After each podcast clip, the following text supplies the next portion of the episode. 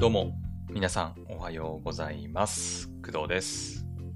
本日は2022年7月12日火曜日ですね。はい。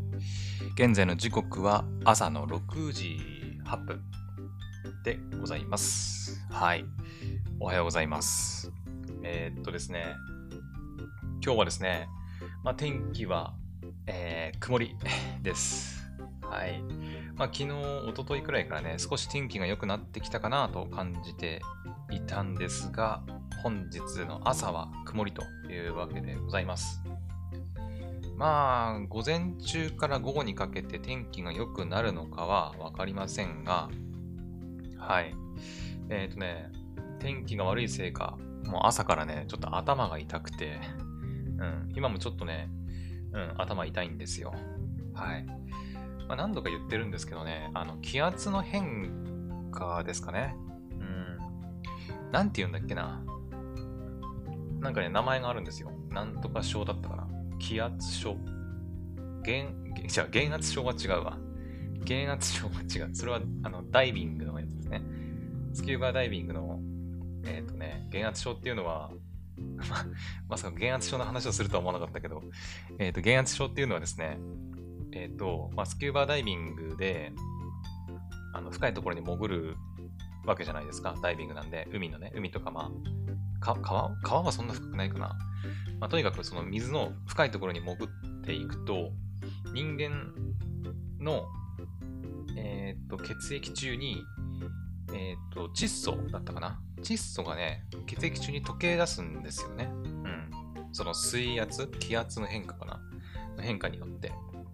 周りの圧力の変化によって、血液中に窒素がね、溶け出すんですね。うん、で、えっ、と、まあ、その状態になると、あ、なんかそれがね、10度になるとね、なんていうのかな、窒素酔いっていうんだっけな。あの、お酒に酔ったような感覚になって、テンションがちょっとハイになったりみたいなこともあるんですけど、で、その状態から、えっ、と、浮上するときって、えっ、とね、まあ、その深いところにどれぐらいいたかっていう、その時間とかに応じて、深さとか時間に応じて、浮上の時って、ちょっとずつ減圧しながら浮上するのが、まあ、鉄則なんですけど、その減圧をしながらゆっくり浮上するっていうことをやらずに、深いところから急激にガッてね、浮上すると、まあ、減圧症になるんですよね。うん。体のその血液に溶けていた窒素が、まあ、急に減圧されると、急にあの気泡になるんですよね。うん。要は体に溶けてた窒素がぷくってこう、要は空気になるわけですよ。溶けてた窒素がね。それによって、まあ、いろんな、ね、障害とかが、まあ、体に出るっていうのが、まあ、減圧症 ですね。まあ、全然関係ないけどね、今日ね。うん、減圧症では、減圧症っていう名前は違った気がするね。なんだっけななんかね、そういう名前があったんだよ。気圧の変化によって体調を壊す人。なんか最近多いというふうには聞いてるんですけど、うん。まあ私もその例に漏れず、はい、気圧の変化なんですかね。天気が悪い日かな特に。うん、低気圧なのかなまあそういう風になるとね、まあ頭が痛くなることが多いですかね。うん。まあそれ以外はそんなにないんですけど、体調崩すことは。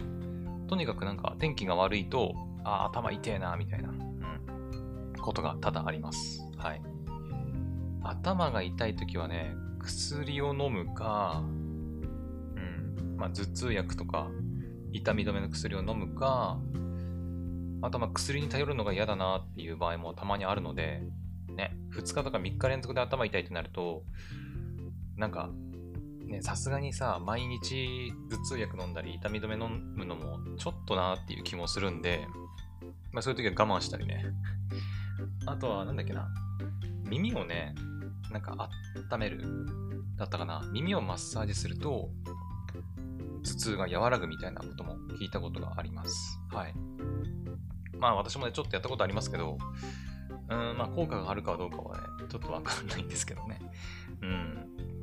まあこうゆっくりね、こう時間かけてやればもしかしたら効くのかもしれないけど、まあ、ちょっとね、軽くやったぐらいでは、まあそんなすぐに効果が出るものではないので、うん。やっぱり確実に、ね、痛みを抑えたいっていうんであれば、やはり薬、痛み止めとかね、飲んだ方がいいんじゃないかなとは思いますけど、まあでもただ痛み止めにね、依存するような状態になっちゃうとちょっとね、困るので、うん、まあその辺私もね、考えながら薬飲んだり、我慢したりを繰り返しながら、なんとかやっております。はい。まあ、もしね、同じその症状というか、に悩んでる方がいたら、まあ参考にしてみてください。はい。というわけで、えー、とまたね、ちょっと天気の話してしまいましたが、はい。えー、本日の、えー、メインテーマは、まあ、ここ数日ね、ずっと話してますけど、2022年夏アニメ第1話を見た感想ということで、まあ、昨日見た夏アニメのお話をしていこうと思います。えー、昨日はですね、まあ、時間の関係もあって、えーと、新しい作品は1つだけです。はい。1話 ,1 話だけっていうか、まあ1つ、1作品だけ視聴しました。で、昨日の配信で言ったんですけど、えー、ドクターストーンのね、流水が、まあ、各配信サイトで配信されているわけですが、えー、それはね、1時間、えー、60分あるので、ちょっとね、昨日は見ることができませんでした。はい。なので、その感想については、ま、後日、またお話ししようかなと思います。はい。今日はね、え、私はお仕事なんですけど、明日、あさって、あ、じゃあ明日からまたね、えー、休みに入るというか、まあ、休みなので、うん。まあ、ドクターストーンとかもね、見る余裕が出てくるんじゃないかなと思いますので、はい。まあ、その時にお話ししていこうかなと思います。はい。なので、あの、今日はね、まあ、2022年夏アニメについて語りますっていう話を。あ、待って、ちょっとタイトル間違ってるわ。ちょっと待って。待って、スペースのね、タイトルがちょっと間違ってましたね。アニメアニメになってた。OK、これで。あれ？あ、いたいたいた。OK、OK、OK。スペースのね、タイトルがちょっと間違ってましたね。夏アニメアニメについて語りますになってました。はい。というわけで、今回は昨日見たアニメ一作品だけちょっと紹介して、ちょっとそれだけだとね、まあ物足りないなというふうにも思いますので、えー、ここ最近のなんかアニメの話題とかゲームの話題について、まあなんかざっくばらんに、うん、いろいろ話していけたらなと思っております。はい。よーし。じゃあ、昨日見たアニメ作品についてご紹介いたします。えー、その作品というのがですね、ちょっと名前長いですよ。えー、連盟空軍航空魔法音楽隊ルナ、ちゃ、ごめん、間違った。言いません。もう一回言いますね。連盟空軍航空魔法音楽隊ルミナスウィッチーズでございます。はい。ちゃんと文字起こしできてるみたいで安心しました。はい。ちょっと名前ね、あのー、漢字がいっぱいね、ブワー、連盟空軍魔法、違う、連盟空軍航空魔法音楽隊？これさっき言えてた？うん。っていうね、漢字がドーンって並んで、カタカナでルミナスウィッチーズっていう風に並んでるんですけど、まあ、これね、前でも言いましたが、ストライクウィッチーズシリーズの、まあ、新作ですね。はい。まあ、今回のあのルミナスウィッチーズは、ちょっと毛色が今までと違っていまして、はい。まあ、私がね、あの、なんだこれ、原作があるのかなあの、まあ、一応ね、ストライクウィッチーズシリーズは一応私全部見ているつもり、つもり、うん。あの、記憶が定かじゃないから、えっ、ー、と、まあ、OVA とかまではちょっとはっきりとは覚えてないんだけど、一応テレビシリーズは全部見ているはず。うん。ストライクウィッチーズシリーズ、ストパンとかね、言ったりしますけど、あのシリーズってだってもともといつから入ってるやつだ？だいぶ前から入ってるアニメシリーズですよね。確か。ちょっと調べていい？ストライまあでも人気シリーズだからやっぱり今になってもね、まあ、新作が出たりしてると思うんですけど、ストライクウィッチーズ。えーとですね、ストライクウィッチーズは、いつからだ ?2007 年12月改めてアニメ制作が発表。2008年の7月から10月までテレビアニメストライクウィッチーズが全12話で放送されたと。だから一番最初はだから2008年か。2008年ってことは、え、14年前かな大体。うん。だね。2018年にアニメ放送10周年を迎えているので、そうだね。14年前。えっ、と、私が何歳だ ?6、8、ちょうど14歳、15歳ぐらい。だから私が中学生ぐらいの頃に、アニメの一番最初の作品が放送されておりますので、私もね、リアルタイムでは見てないはずですね。うん。私、アニメに本当にドハマりし始めたのが、えー、中学ちょうど、ちょうどその頃だね。ストライクウィッチーズが入ってる頃、中学2年か3年くらいの頃に、えーね、これも言ったかもしれないんですけど、軽音、ね、京都アニメーションのあの軽音をきっかけにね、私アニメにハマり始めたので、だからそんなすぐにね、ストライクウィッチーズにハマったわけではなかったと思う。うん。多分ね、大学行ってからだったかな。本当に見始めたの。見始めたっていうか、ストライクウィッチーズを見たの。うん。まあ大学時代ね、だいぶ あの、時間がありましたので本当部屋にこもってね、アニメばっか見てるような大学生活を送ってたんですけど、その時にね、確かストライクウィッチーズを見たような記憶がありますね。うん。本当にね、たくさんのシリーズがあるんですけど、えっ、ー、とね、ストライク、えー、ウィッチーズ？今ね、Unext で見るか限りだと、ストライクウィッチーズ2008年でしょ？で、その次が多分、ストライクウィッチーズ2だね。うん。2010年。で、次2012年にストライクウィッチーズの劇場版が出てますね。劇場版まで見たかな？ちょっと定かじゃないな。見たような記憶もあるんだよな。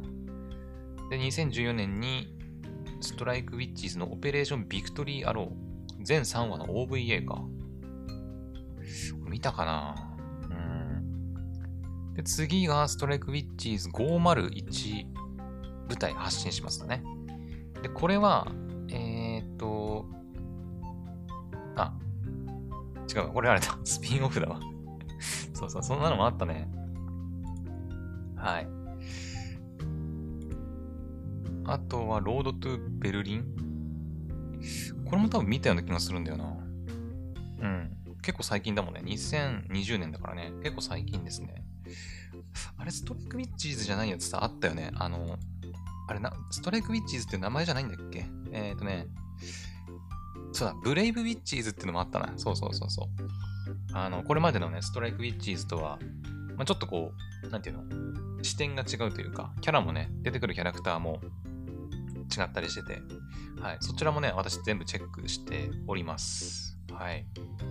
まあ、だから基本的なストライクウィッチーズ、ブレイブウィッチーズ、まあ、ストパンシリーズっていうのかなに関しては、だから基本チェックしております。はい。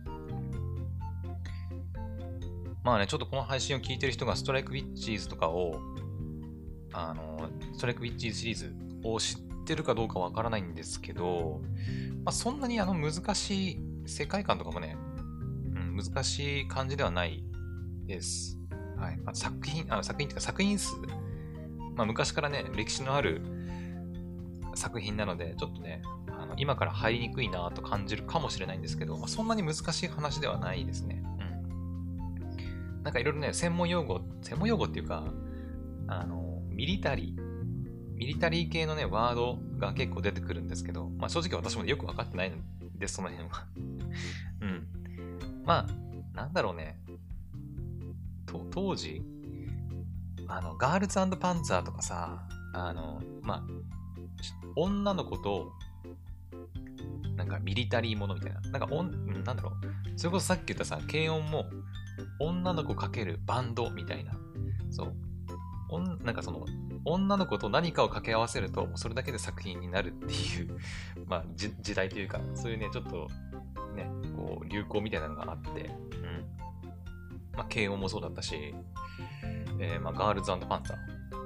女の子と戦車みたいな ね、結構そういうミリタリー系で女の子と掛け合わせるみたいな作品がね、まああったりしたんですけど、まあこのストライクウィッチーズもまあその例に漏れずというか、うん、女の子に女の子となんていうの、まあ、ミリタリー、まあ、空軍っていうのかな？うん。まあ、結構ね、普通に女の子たちが、あの、機関銃みたいな、機関銃っていうのかな？あの、アサルトライフルみたいなやつで、バババババババみたいな そう、戦うんですけど、うん。あの、まあ、ウィッチーズって書いてあるんで、あの、まあ、魔法？魔女？うん。というか、まあ、女の子たちは、若い時だけ、二十歳だったかな？確か。二十歳くらいまでの間、短い間なんですけど、えーとまあ、魔法が使えるんですよね。うん、でその魔法を使って、えストライクユニットっていうのをこう両足につけるんですけど、それを使ってね、こう空をね、自由にこう滑空できる能力があって、まあ、それをこう、ウィッチっていう風に呼んだりするんですよね。うん。は、二十歳だったかな？確かね、二十歳までの若い女の子しかね、その魔法を行使できないっていう設定なんですけど、うん。じゃその行使して何するかっていうと、えっ、ー、とね、ネウロイっていうね、あれはなんだっけな、宇宙からやってきた敵生命体だったかな？なんか、ちょっとそこは私もね、忘れちゃったんですけど、もともとネウロイってなんだっけ？みたいな。うんまあ、とりあえずネウロイっていう、まあその、宇宙人みたいな敵がいる、人類と戦っている敵がいるっていうことだけ分かってもらえればいいかなと思います。まあ、詳しく知りたい方は、これまでのね、ストライクウィッチーズシリーズとか、あとは Wikipedia とかでね、あの調べてもらえればちゃんと出てくると思います。はい。確かに描かれてたはず。なんか、そのウィッチがどうして生まれたのかみたいな話とか、確かね、最初その人類と、えー、ネウロイが戦ったんですけど、まあ、人類の、ね、現代のその火力というか、重火器では全然効かなくて、あもう人類は終わりだってなってた時に、えっ、ー、と、そのウィッチっていうその魔法に目覚める少女たちが現れ始めて、確か、ね、確かそういう設定だった気がする。で、その少女たちにストライクユニットを開発して与えて、で、その少女たちに倒してもらうみたいな、そういう話だった気がする。うん。まあ、だからまあ、女の子と、ま、ミリタリーを合わせたような作品になっていて、まあ、バトルシーンもあると言ったような、まあ、シリーズ。まあ、シリーズ通して大体そういう作品ですね。うんで、今回のその、えー、なんだっけ、ルミナス・ウィッチーズが、あちょっとね、これまでのストライク・ウィッチーズシリーズとちょっと毛色が違うっていう風に言ったの、言った理由はですね、えっ、ー、と、今回のそのルミナス・ウィッチーズは、あの、もちろんね、そのま、ウィッチは出てくるし、さっき言ったね、女の子たち、魔法が使える女の子たちは出てくるし、まあ、軍隊、まあ、ミリタリー、と掛け合わされてるっていう部分も、まあ、変わりはないんですが、おそらくね、私がその PV とか、まあ、前情報とかいろいろ見ている感じで、えっ、ー、と、なんとなく思うのは、今回のルミナス・ウィッチーズって、まあ、ウィッチ、まあ、女の子かける、まあ、ミリタリーかける、えっ、ー、と、音楽なんだよね。うん。音楽。まあ、これまでのね、ストライク・ウィッチーズのシリーズも、もちろん、あの、オープニング、エンディングとか、まあ、キャラクターたちがね、歌ったりしていて、まあ、音楽要素が全くなかったわけではないんだけど、今回のルミナス・ウィッチーズは、あの、もう本当にアニメ本編自体がもうその音楽っていうテーマ、うん、が結構強く出ていて、どちらかというと、女の子かける、音楽かける、ちょっとミリタリーみたいな感じかなと、うん、思います。はい。あの、軍隊、まあ、リアルの世界の、まあ、軍隊、まあ、自衛隊とかもそうですけど、音楽隊っていうのありますよね。うん。あの、な、なんだろうね。私もあんまり詳しくないけどさ、よく YouTube とかでなんか、えー、なんだ、海上自衛隊のなんとか音楽隊が演奏する、えー、宇宙戦艦ヤマトとかさ、なんか、ありますよね。そういうの。まあ、そんな感じで、まあ、リアルの世界でもやっぱり、まあ、軍隊とその音楽の掛け算っていうか、の組み合わせって、まあ、なんていうの、ないわけじゃないじゃないですか。まだその辺にこう着目して、今回のその、えー、ルミナス・ウィッチーズっていうのは、まあ、女の子かける音楽かけるミリタリーみたいな、うん、話になってるんじゃないかなと勝手に思ってます。はい。まだ第1話を見た段階なので、まあ、あまりね、あの詳しいことは分かりませんけどね。うん。そう、今回のそのルミナス・ウィッチーズって、まあ、第1話見た感じだと、その、もともとウィッチって要は戦力なわけですよ。さっき言ったように。ネウロイと戦うための、もう、めちゃくちゃ重要な戦力。うん。そのウィッチがいないと、要はネウロイ倒せないわけですから、めちゃくちゃ重要な戦力なんだけど、やっぱりそのウィッチの中でも、こう、怪我を負ったりとか、まあ、なんだろう、あんまり能力的に、うん、言葉悪いけど役に立たないみたいな子も出てくるみたいで、でそういうウィッチたちをまあどうするかみたいなことになって、じゃあその子たちで、えー、音楽隊をね、結成して、その、まあ、戦えない、なんていうの、まあ、民間人っていうのかなとか、まあ、他にももう戦っていく人たちを音楽で盛り上げようみたいな、癒してあげようみたいな、多分そういう話だと思います。はい。そう。なんかね、主人公っぽいね、女の子が出てきて、えっ、ー、とね、えー、なんて言ってたっけな？ジニーちゃんだったかな？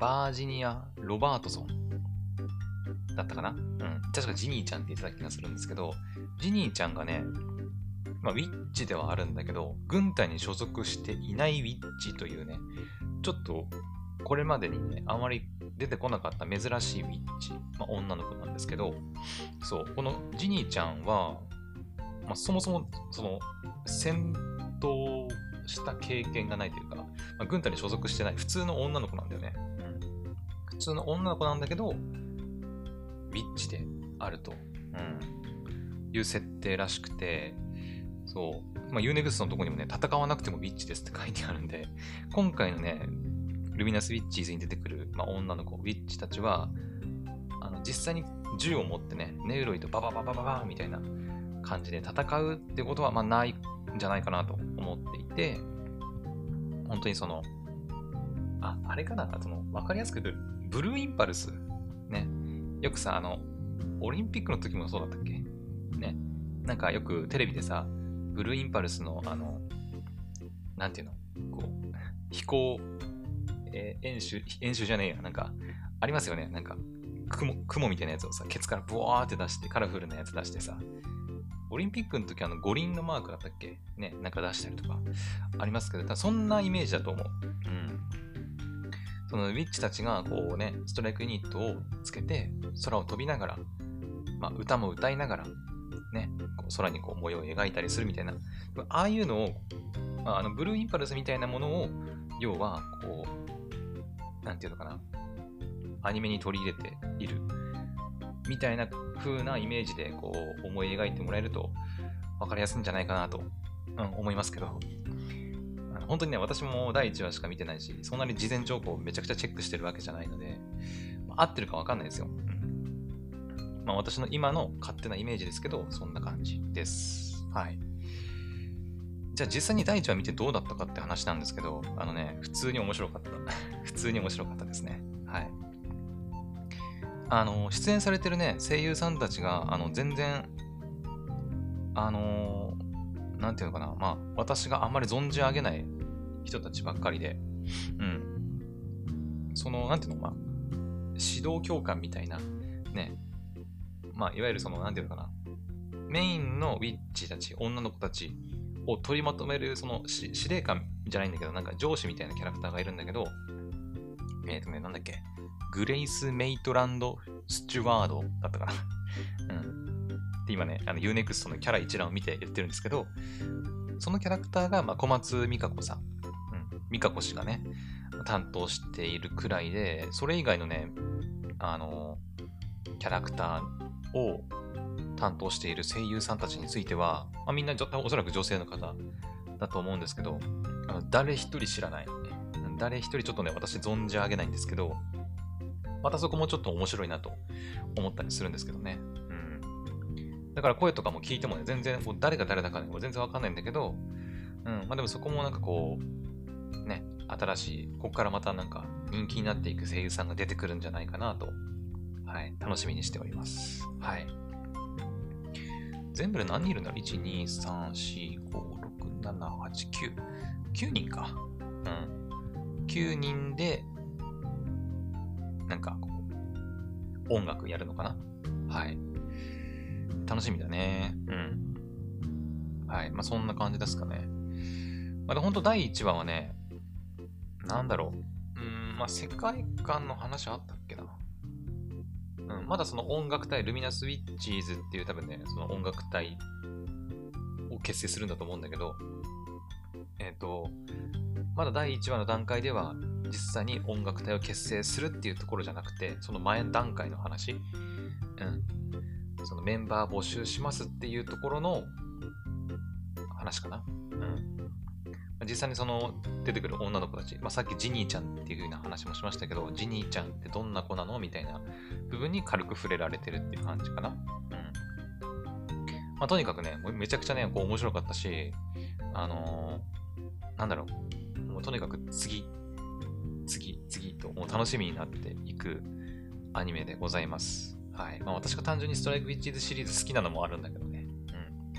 まあ、今回のね、あのストライクウィッチーズシリーズというか、ルミナスウィッチーズに関しては、まあ、特に戦闘面が、戦闘シーンが特にないから、おそらく。うん。ないから、その辺もちょっとこう、なんだろう。あんまりさ、こう、ミリタリー系得意じゃないなっていう人とか、うーん、なんかこう、なんていうのかな。アクションものというか、ね、その辺の作品が好きじゃない。もっとこう、ゆったり見れるような作品がいいなと、癒されるようなアニメ見たいなと思ってる人にもこうおすすめできる、うん、作品になってるんじゃないかなと、個人的には思います。はい。というわけで、まあ、これまでのね、ストライクウィッチーズシリーズとはちょっと毛色の違うルミナスウィッチーズ。はい、個人的には結構ゆるふわなアニメになるんじゃないかなと。ね。まあ、たださんのゆるふわじゃなくて、まあ、やっぱその、なんだろうね。スポコンとまではいかないけど、うん、なんかこう、女の子たちのね、思いだったり、まあ、そういった音楽にかける思いかな、うん、部分が描かれる、なんか面白い作品になってるんじゃないかなと思いますので、まだね、第1話見てない方はぜひ見てみてほしいなと思います。はい。というわけで、えー、連盟空軍航空魔法音楽隊ルミナス・ウィッチーズ第1話を見た感想でございました。はい。ふぅ。で、今だいたい30分ぐらいですね。はい。じゃあ、えー、残りの時間、そうだね。うん。まあ、いろいろ話したい話題はね、あるんですけど、えっ、と、一応ね、あの、私、あのこのクドラジオね、ネタ帳みたいな感じで喋ることいろいろメモってあるんですけど、まあ、なんせ、あの、一日に一回ね、しか、まあ、石かって言うとあれですけど、うん、ないので、まあ、なかなかそんなにね、こう全部話す余裕もないんですけど、そうだな。あ、じゃあこれ、これいこう。あの、私ね、任天堂スイッチ持ってないんですけど、うん。スイッチ持ってないんですけど、この前ね、任天堂の YouTube チャンネルかなで、チラッと見て、わ、めちゃくちゃ懐かしいって思った話題があって、あの、今さ、任天堂スイッチって、えっ、ー、と、なんだっけ、任天堂スイッチオンラインだったかな？うん。ちょっと間違ってたらごめんなさいね。私実際スイッチ持ってるわけじゃないし、詳しくないので全然。あの、今、任天堂スイッチで、任天堂64のゲーム遊べたりしますよね。昔のその64のゲーム。うん。遊べると思うんですけど、その遊べる作品の追加タイトルとして、カスタムロボがね、最近追加されたらしいんですよ。カスタムロボね。これ知ってる人いるのかな？あのね、私が本当にだからそれこそ小学校、中学までいかないかな？小学校ぐらいかな？の頃にめちゃくちゃはや流行ってたのかな？私あんまり当時からそんなに友達いたわけじゃないし、ほんと一人でね、ずっと遊んでた記憶しかないんですけど、カスタムロボっていうね、えー、任天堂64のゲームがありまして、あのね、本当にめちゃくちゃ遊んだね、ゲームなんですよ。私ね。はい。もしかしたらね、家のどこかを探れば、どこかに Nintendo 64とね、カスタムロボのソフトあるんじゃないかなと思うんですけど、あるかな？売っ払っちゃったかな？本体は確か持ってたような気がするんだけどね。うん。私ね、初めて買ってもらったゲーム機っていうのが任天堂64なんだよね。うん。確か、記憶によるとね。おじいちゃんだったかな？おばあちゃんだったかな？まあ、確か祖父母にね、買ってもらったんじゃないかな。うん。任天堂64ですね。もっと上の世代とかに行くと、それこそスーファミとか、ね、ファミコンかね、プレイステーションとかっていう風になると思うんですけど、私はもうちょっとこう、後の、まあ、世代。なので、まあ、私初めて触れたゲームがね、任天堂64でしたね。まあ、自分のその、まあ、ゲーム機というか、自分のために買ってもらったゲームが初めてってことです。父親がね、まあ、プレイステーションとかスーファミとか持ってたんで、まあ、触れる機会はね、まあ、あったんじゃあったんですけど、うん。まあ、いろいろね、私の父もね、ゲームやったりする人間だったので、まあ、触れる機会はあったけど、実際に遊んだりっていうのはあんまりなかったかな。うん。ですね。だから、任天堂64で遊ぶことが多くて、はい。まあ、その時にね、まあ、一番最初のソフトではなかったけど、はい。カスタムロボね、買って遊んでましたよ。めちゃくちゃ面白いんだよね、あれね。うん。個人的にはストーリーモードがとにかく大好きで、うん。ま、知ら知らない人はね、本当にあの調べて、まあ、スイッチ持ってたら、ぜひね、任天堂64のソフトを遊べると思うんで、スイッチでカスタムロボ遊んでみてほしいんですけど、めっちゃ面白いよ。うん。現代で言う何なんだろうな、あれな。うん。今も似たようなゲームあるのかなまあ、簡単に言うと、まあ、タイトルにもね、カスタムロボって書いてるんですけど、まあ、ロボットをね、自分でカスタマイズして、で、1対1だったかあれ 4? あれ4人でも戦えるんだっけあれ。どうだったっけな。基本は1対1だったような気がするんだけど、いや、4人でもいけたかな確か。あれ忘れたな。とにかく自分のロボットを作って組み合わせて、違うな、うんとね、えっ、ー、とね、も、なんていうの？元となるボディと、えー、右腕、左腕、そして背中のなんかあのブースターみたいな、空飛ぶためのね、ブースターみたいなやつがあるんだけど、だったかな全部で4つぐらいだったかな ?5 つかな、まあ、とにかくそういうね、体の部位ごとに、あの、いろんなパーツが用意されてて、で、その組み合わせを自分で、えー、カスタム、カスタムして、その自分だけの、えー、ロボカスタムロボで、えー、戦うといったようなゲームになります。はい。もうこれがね、とにかく楽しくて、うん、とにかく楽しくてね、もうストーリーモードマジで何何回やったかな ?3 回ぐらいやったかもしれない。いや、もっとやってるかな？ストーリー何周もしたような記憶あるんだよね。楽しすぎて。うん。なんだっけな、なんかね、あのー、あ、でも、あれか、なんか、ガンダムブレイカーとかが近いのかな？ねあれも確かさ、ガンダムの、なんか、右腕とか左腕とかさ、いろいろ組み合わせて、ね、自分だけのオリジナルガンダムで戦うみたいな感じですから、あれに近いのかな？まあ、実際私ガンダムブレイカーやったことないからわかんないけど、うん。まあ、ロボットだし、自分でカスタムしてね、戦うっていう点においては似てるかもね。うんストーリーにおいては、まあ普通のね、その自分のカスタムしたロボットで戦うんだけど、大会とかに出たりとかね、うん。まあ、ライバルが出てきたりとか確かした気がするんだけどね。うん、で、戦っていくんだけど、なんかね、あの、違法武器、違法の、違法、なんていうの？あるじゃないですか、その、例えば遊戯王とかでもさ、あの、大会の公式ルールでは使っちゃいけないカードとかってあると思うんですけど、カスタムロボにおいても、なんかそういうね、違法なカスタマイズがされた、あの、ロボットっていうのが出てきて、それを使うね、悪い奴らが出てくるんですよ。うん。でそれを、あの、まあ、主人公であるプレイヤーがね、自分のカスタムロボで、ま戦って、倒していくみたいな、まあ、そういう話だったりもするんだよね。うん。そうそうそう。で、確かね、敵をね、倒すと敵のカスタムパーツが使えるようになったりとかしてま、それも面白いよね、なんかね。うん。倒した敵のカスタムパーツが使えるようになって、どんどんこう、自分のロボットに追加できるパーツが増えていくみたいな。うん。そういう面白さもあって、確か違法パーツもどうだったか使えるんだった気がするんだけどね。確か。確かね。うん。そうそうそう。すんごい面白かったんだよなまあ、正直ね、めちゃくちゃ今もね、遊びたいなと思ってるんですけど、まあ何分私スイッチ持ってないので ちょっと残念ではあるんですけどね。うん。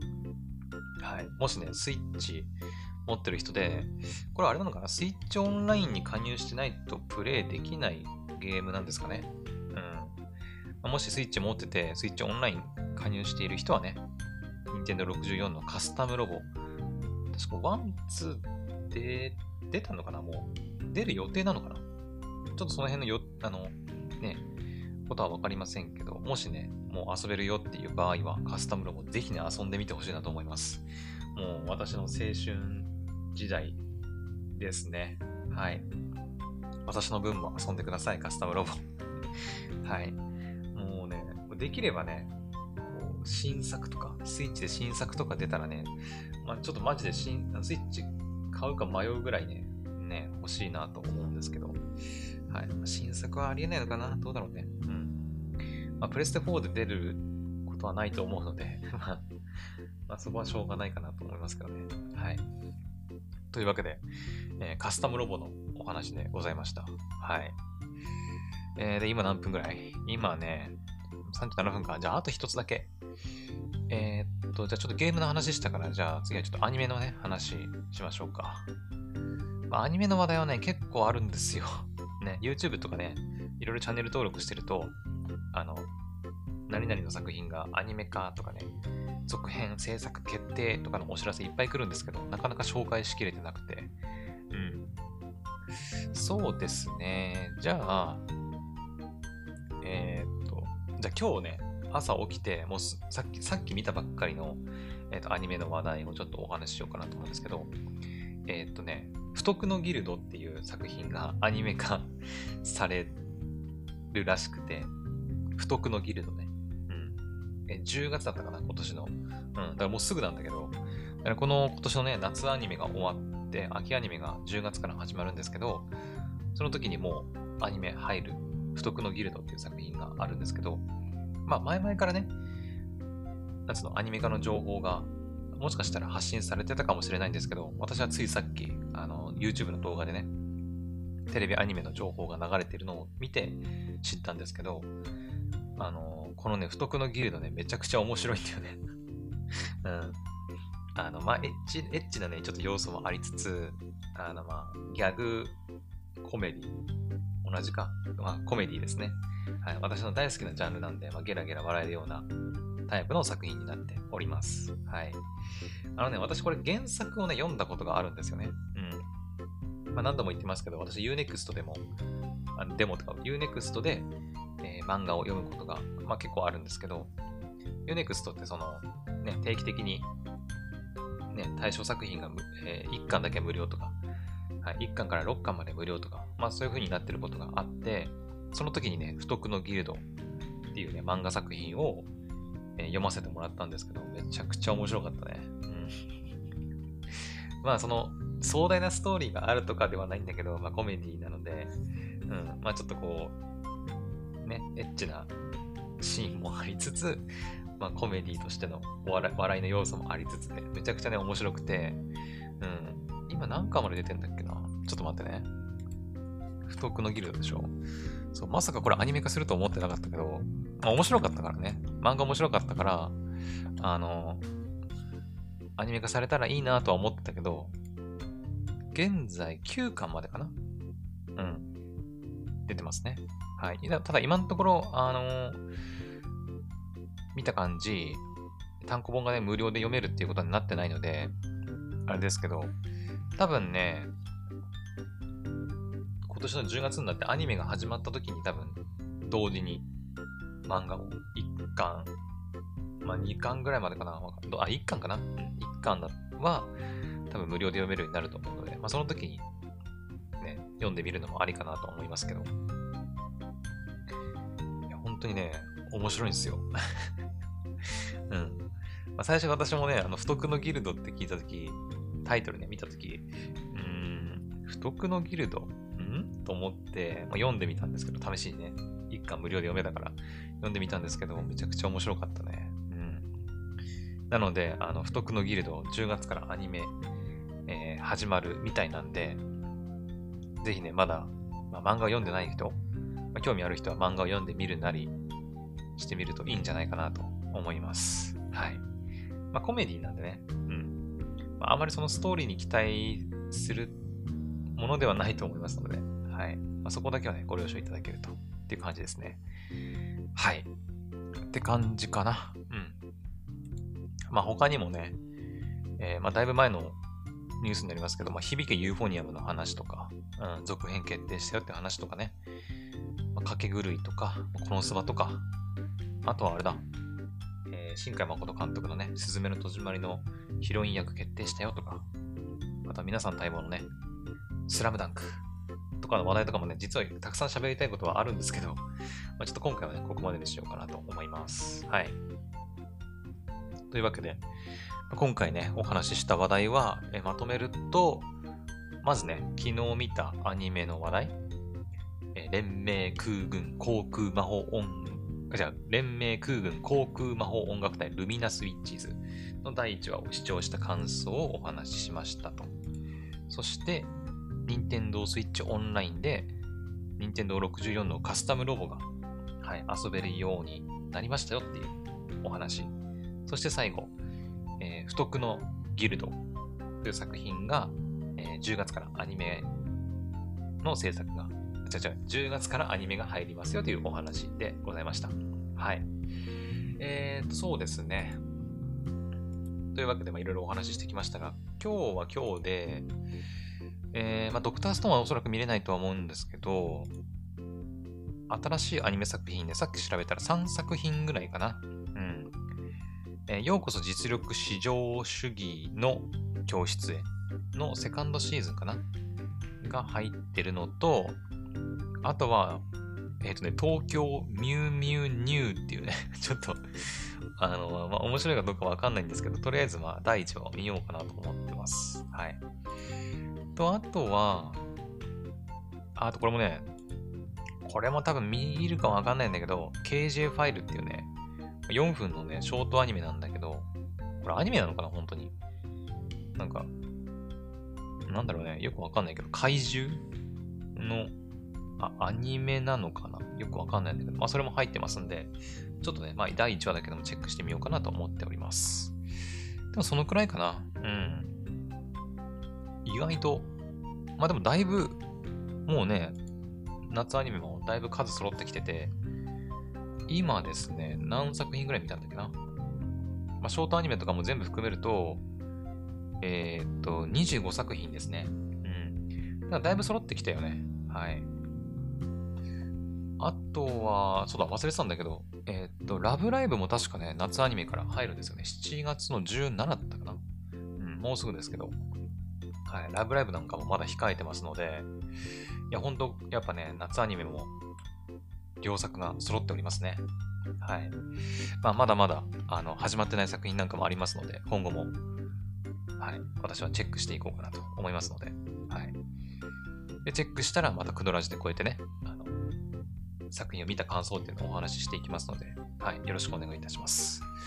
というわけで、えー、今回の配信はここまでにしたいと思います。それではまた次の配信でお会いしましょう。バイバイ。